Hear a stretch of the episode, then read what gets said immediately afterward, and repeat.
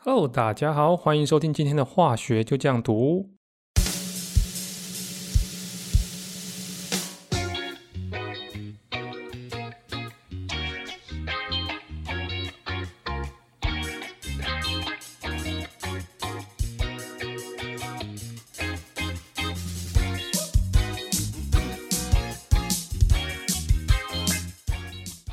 面花了两集的篇幅呢，跟大家讲到物质的分类。那其中我们也举了非常多的例子来讲哪些是化合物，哪些是混合物，或是元素，或者叫元素单质。那我们在中间也强调了非常多次，要把混合物分离的话，我们需要的是用物理的方法。所以，我们今天呢，就花一些篇幅来讲混合物的分离要怎么做。你知道，要把物质能够完全的分离是一件非常困难的事情。我们可以观察到生活上有非常多的例子，只要呢你把东西混合在一起之后，你就很难再把它完全分离开来啊。比如说像你家里有在煮汤的话，我们把盐巴丢到水里面，这个盐马上就跟水混合在一起，而且是非常均匀的混合在一起，然后扩散到啊水里面的每一个角落。这时候你就会发现到，要是我想要把里面的盐巴单离出来的话，好像就没有一开始那么简单，对不对？一开始啊，你想要把盐巴丢到水里面，就很简单，只要抓起来丢到水里就好。你发现你要分离它所要付出的成本，就会比一开始混合在一起的时候高非常非常多。又或者是说，我们天气冷的时候在煮火锅，你会发现到，当你在火锅里面丢一些猪肉、五花肉啊、梅花这种，就会开始有一些油脂浮在火锅的汤头上面。那这个时候你就开始拿汤匙把油捞掉嘛。但是你把油捞掉的话，你很难捞到纯的油，你还是会捞到一些火锅的汤头在里面。所以透过这些例子，我相信你们开始慢慢可以意会到，要把物质。呃，分离开来并不是一件很容易的事情，而且特别当你要分离的对象呢，它是这种呃液体啊、气体啊，带有流动性，它会自由分布的状况下，那它就不是一件非常容易的事情。所以，我当我们要把这些混合物分离的时候，我们就要开始呃想一些办法。我们假设一个例子，如果说呢，你有一个朋友跟你非常的要好，平常呢都跟你黏在一起，但是呢，当他交了男朋友或女朋友之后啊，他就开始忙他的恋爱世界，再也不理你。每次呢，你要找他出去打球啊、吃饭啊、聊天啊，他就跟你说：“呃，不行了，我女朋友要找我了，我晚点再讲了哦。”OK，OK，下次见，拜拜。于是你就开始想，到底我要用什么方法才可以把我朋友呢从他的女朋友手中救出来？于是你旁敲侧击知道，哦，他女朋友超级喜欢逛星光三月，但是呢，男生并不耐走，所以你后来就想到一个办法。我就能跟这个朋友约在星光三月见面，这时候女生就可以逛她的星光三月，男生呢就可以坐下来跟我好好聊个天，吃个饭。终于成功拆散了他们。我们在分离混合物的时候啊，也是跟这个精神其实是一样的。当我们面对一些难分难舍的混合物的时候，我们最重要的事情就是找这些混合物的差异点。你要知道谁喜欢什么，谁不喜欢什么，谁在什么情况下容易做什么事情。于是呢，你在设计一个情境之后，就可以成功的把它们分开来。这个就是分离混合物的最中心的要点。你要想办法去找到里面的差异。那我们假设说呢，我们这里有一杯洗米水啊，这个时候米啊跟洗米水都混在里面嘛。那我想要把米跟水分开来，你可以在脑中先想一下，你会用什么方法呢？这个时候我们可能可以有两种方法来做。第一种啊，像在洗米的时候，我们要讲求快速嘛，我们就会把洗米的锅子呢稍微倾斜一个角度，让这个水可以从洗米锅里面缓缓的流出来。这时候我们在倾斜的时候角度也不会太大，不然米会从里面掉出来嘛。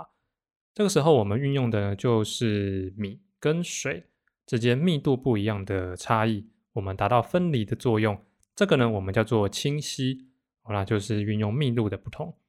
但是如果呢，你想要在讲求分离效率更好一点、更方便一点，这时候你就会拿一个筛子出来。那当我们有筛子的时候啊，就不用像刚刚那样子小心翼翼的，还要倾斜一个角度，然后很怕那个米就这样洒出来，然后掉满地。那我们只要有筛子的话，就可以弄好力啊，全部把它丢下去，那么米呢就可以卡在筛子上面，然后达到一个非常好的分离效果。这个呢，我们就叫做过滤。我们是运用粒子大小不同，然后达到分离的效果。那我们在生活上会用筛子，在实验室里面呢，就会用滤纸达到分离的效果。那滤纸呢，它是上面有很多小孔洞的一个纸张。我们在把滤纸放到漏斗上之前呢，会把滤纸对折再对折。然后把其中一个小孔打开，我们的滤纸呢就会呈现一个圆锥状。如果你手边没有滤纸呢，你其实你可以拿一个 A4 纸来照着稍微做一下，我们就对折再对折之后，把折起来的边边呢往中间一推，它就形成了一个圆锥状。那仔细观察一下，就会发现你的其中有一边是比较薄的，因为它只有一张纸张的厚度。那另外一边呢，它会有三张纸张的厚度，所以它会比较厚。这个时候我们会把比较厚的那一边撕去一小角。原因是因为当你纸张太厚的时候，放到漏斗上面会导致呃你厚的那一边纸张会翘起来，那你在分离的时候呢就不会有很好的分离效果。那过滤算是在实验室里面非常常见的过滤手法啦，只是说在实物上呢，我们比较不会用滤纸，我们反而是用棉花，我们就撕一坨小棉花，然后揉揉揉把它塞在那个洞口那边。比起在那边折滤纸呢，还是有效率的非常多，我比较喜欢这个方法。那再来下一个情境呢？如果呢我们把盐跟水混在一起之后，要把它分离，要怎么做呢？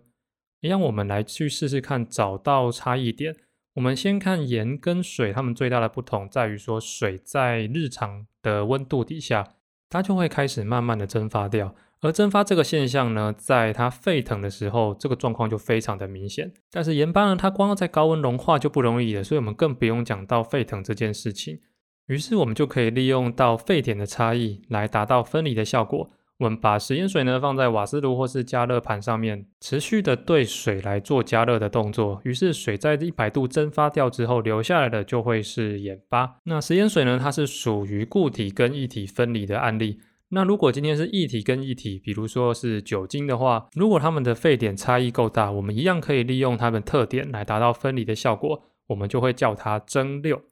其实我们在煮烧酒剂的时候就有用到蒸馏的概念。我们在火在下面加热的时候，酒精呢它的沸点是比较低的，所以它温度到了就会优先蒸发出去。如此一来啊，我们锅子里面的酒精浓度就会慢慢的下降，水的比例也会越来越多。在实验室的食物上啊，我们会把要做蒸馏的液体呢放在一个烧瓶里面。那这个时候我们会在烧瓶的上方架一个温度计，还有冷凝装置。冷凝装置的用意啊是在于说，当你的蒸汽呃，受到加热变成蒸汽之后，遇到一个比较冷的环境，让它能够从蒸汽变回液体的状态。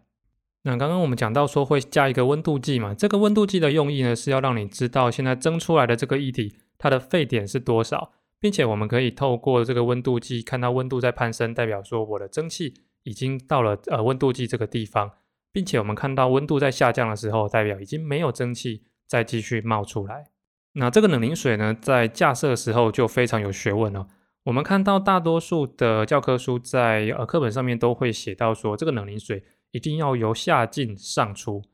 因为冷凝管它是一个有两个开口的装置，一端呢可以让水进去，一端可以让水出来。但是哪边进哪边出呢？这时候我们就要开始考量到，如果你的冷凝水是从上面流进去的话。这时候你的冷凝水是没有办法完全包覆整个水管的，因为受到重力的关系，当你的冷凝水从上面一流到冷凝区的时候，它就马上从下方的出口跑出去。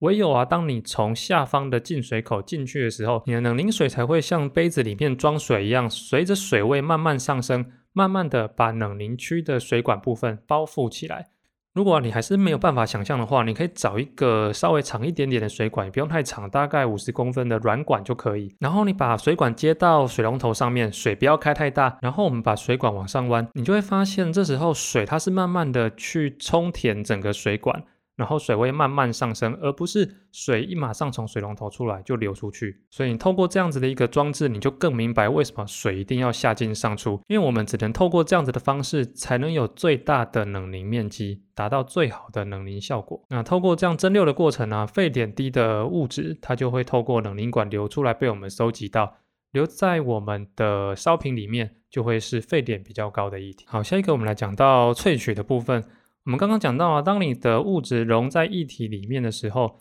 这时候我们可以用蒸发的方式呢，把我们里面溶的东西单离出来。但是并不是每一个物质在加热之后呢，还会保留原本的样子。很多东西它在加热的时候，它可能就会开始变质，开始分解掉。这个时候我们就要用到萃取的这个功能。萃取呢，它是一个运用溶解度不同的方法来达到分离的效果。有些东西呢，它在某个溶剂里面。它的溶解度比较差，在另外一个溶剂里面溶解度就非常好。所以我们可以透过这个新的溶剂呢，因为它溶解度比较好嘛，我们就可以横刀夺爱的把这个物质呢，从原本的溶剂移转到另外一个地方去。我们最常这样子做呢，是来分离天然中的一些有机物。这些有机物呢，大多对水的溶解度都不是很好，但是在有机溶剂里面呢，它溶解度就非常的好。比如说，我们可以用乙酸乙酯来萃取咖啡里面的咖啡因，或者是我们可以用丙酮呢来萃取叶菜里面的色素。那我们在萃取的时候呢，会用到一个叫做分液漏斗的这个仪器。那分液漏斗它是一个自带水龙头的一个漏斗，它的液体出口呢故意做成窄窄的，因为当我们把要萃取的溶剂呢倒进去原本的液体里面的时候，这两个液体它是不相容的，所以它会呈现分层的状况。透过漏斗这一个有细颈的一个结构，我们可以更清楚的看到分层的状况。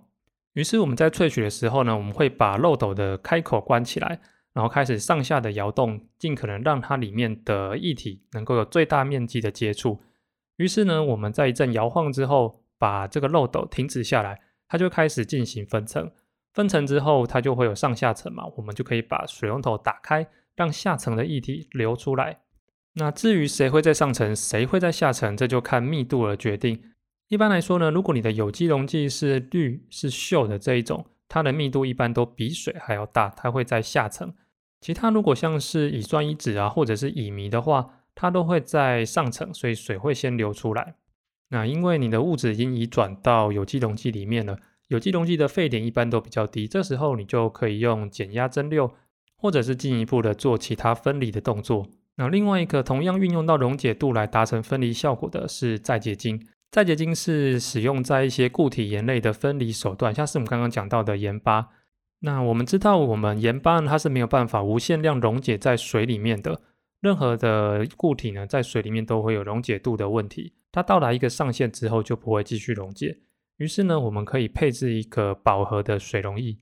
配置完成之后呢，我们看要放在哪里，让里面的溶剂呢，缓缓的蒸发出去。在溶剂蒸发的过程当中，因为我们的水越来越少嘛，这时候原本溶在里面的盐巴呢，就会慢慢的结晶出来，变成一个很漂亮的晶体。那看你想要收集的晶体量有多少，那你觉得量足够的话，你就可以用过滤的方式把里面其他的食盐水把它倒出来，留下来的呢就是很漂亮的结晶。那这个就是使用到溶解度的差异。最后一个，我们来讲到色层分析。我们在做色层分析的实验呢，很常使用到滤纸，然后我们在滤纸中心呢点了一个墨水，中心滴完墨水之后呢，就会开始滴纯水进去。那我们随着水越滴越多呢，就开始发现到我们的墨水。就像一个同心圆一样，开始往外扩展，并且能可以看到原本的颜色已经开始变成不同的几个原色的圈圈。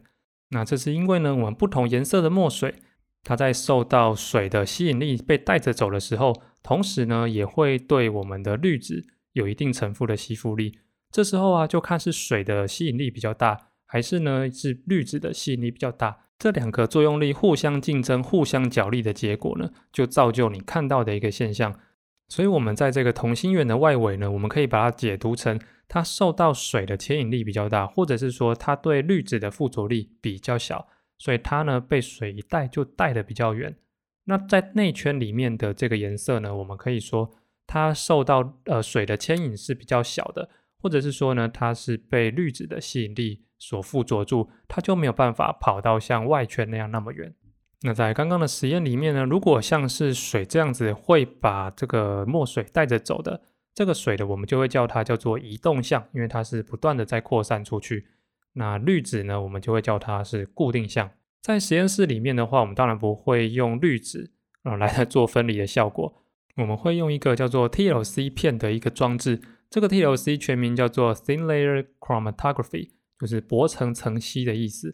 听不懂这个名词没有关系，你只要知道说它是在一个金属片或是玻璃片上面涂布一层薄薄的细胶，这个细胶就是所谓的固定项，它会像刚刚的滤纸一样，负责呢去吸附我们想要分离的这个物质。这个 TLC 片呢，它是长得长方形的样子，在分离我们混合物的时候，这个长方形的样子就会把它设计成像是跑道一样。我们在跑道的头尾两端呢画一条线，把它当做是起点跟终点。接着呢，我们就会把起点放在一个槽子里面，这个槽子的底下会放很浅层的溶剂，这就是我们刚刚讲到的移动项。所以当我们把我们的 TLC 片放到移动项的时候，我们的液体就会透过毛细现象开始往上慢慢爬，慢慢爬。当它爬动的过程当中，我们在起点上面点的这个混合物呢，它就会随着移动项的移动而开始有分离的效果。等到这个移动项跑到终点的时候呢，我们就会开始去验收它的分离的效果。我们会把起点跟终点的这个距离呢，放在分母物质移动的距离当做分子，所以分子跟分母相处呢，就会得到一个小于一的数字。这个数字我们把它叫做 Rf 值。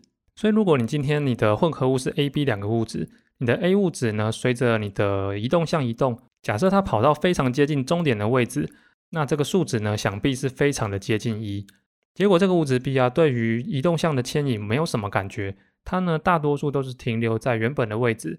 所以这个数字除起来它就比较接近零。所以如果啊我们今天这两个物质它的 F 值差异越大，代表它的分离效率是越好的，因为一个比较靠近终点，一个比较靠近起点。那这个方法对实验室里面做有机合成的人来讲是非常非常的重要。我们在做合成的时候啊，为了要知道你的起始物有没有完全的反应完毕，我们会用毛细管呢去把一点点的反应品里面的东西截取出来，然后放去 TLC 片上面跑。如果跑出来发现你的起始物还在的话，那它就没有反应完毕。如果说呢，你看到你的起始物已经反应完了，那我们就可以准备把这个反应收起来。好，那我们今天讲了非常多关于混合物的分离，我们稍微统整一下。我们先讲到了清晰，它是使用到密度的不同达到分离的效果。我们用到过滤呢，则是运用到粒径大小的不同达到分离的效果。我们可以透过蒸发结晶的方式，让沸点比较低的物质透过加热的方式逸散到大气里面，留下来的就会是沸点比较高的物质。如果是一两个液体混合在一起的状况，我们一样可以运用沸点的差异，运用蒸馏的方式，把沸点比较低的物质先蒸出来。留在加热瓶里面的就是沸点比较高的物质。至于用溶解度的方法呢，我们可以有两种。第一种是用萃取的方式。那假设我们已知这个物质对另外一个溶剂溶解度比较好的情况下，我们就可以呢把这个溶剂加进去。这时候这个物质就会因为溶解度的关系移转到另外一个溶剂里面，或者是说我们可以用再结晶的方式。假设你的这个物质它是会结晶出来，会有固体析出的。那我们就可以透过慢慢减少溶剂的这个手法，让你的固体慢慢的从饱和溶液里面跑出来。最后我们讲到色层分析的时候，我们是运用到不同的物质对于移动向还有固定向作用力不同，达到分离的效果。在移动向分离的过程当中，如果呢它会随着你的移动向越跑越远，代表说它对移动向它的附着力是比较好的，或者反过来说它对固定向的附着力是比较差。